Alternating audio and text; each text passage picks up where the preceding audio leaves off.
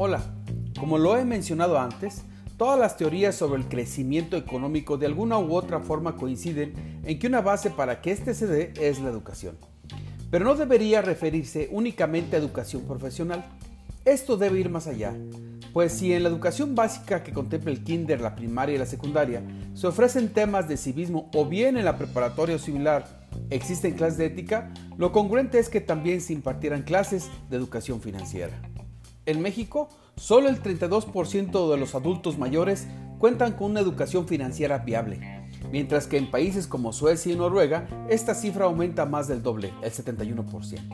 Por otra parte, la Comisión Nacional para la Defensa de los Usuarios de Servicios Financieros, la CONUCEF, define que solo 4 de cada 10 mexicanos llevan un registro de sus gastos diarios, si estas cifras son con relación a los adultos, es posible prever que con los niños y adolescentes las cifras deben ser peores. ¿Por qué la importancia? Se lo platico en tres puntos. Primero, el hecho de que los niños aprendan cómo es que su mamá y papá generan el dinero para mantener un nivel de vida, dimensiona en ellos mismos la importancia que tiene el cuidar el dinero ganado y ayuda a la economía del hogar pues al entender el esfuerzo que se hace para ganar dinero y lo rápido que se puede gastar si es que no se cuenta con un plan de compras. Segundo, con una educación financiera se genera una cultura del ahorro. Es importante que los niños conozcan y desarrollen la buena cultura del mismo, el cual no solo es para la adquisición de bienes y servicios, es importante recalcar en ellos que el ahorro también sirve para salir de problemas no previstos como enfermedades o accidentes. Y tercero, es importante sensibilizarlos desde temprana edad sobre los problemas económicos y cómo es que estos afectan a la economía del hogar. Como padres somos muy dados a tratar de esconder las problemáticas existentes alrededor de la familia.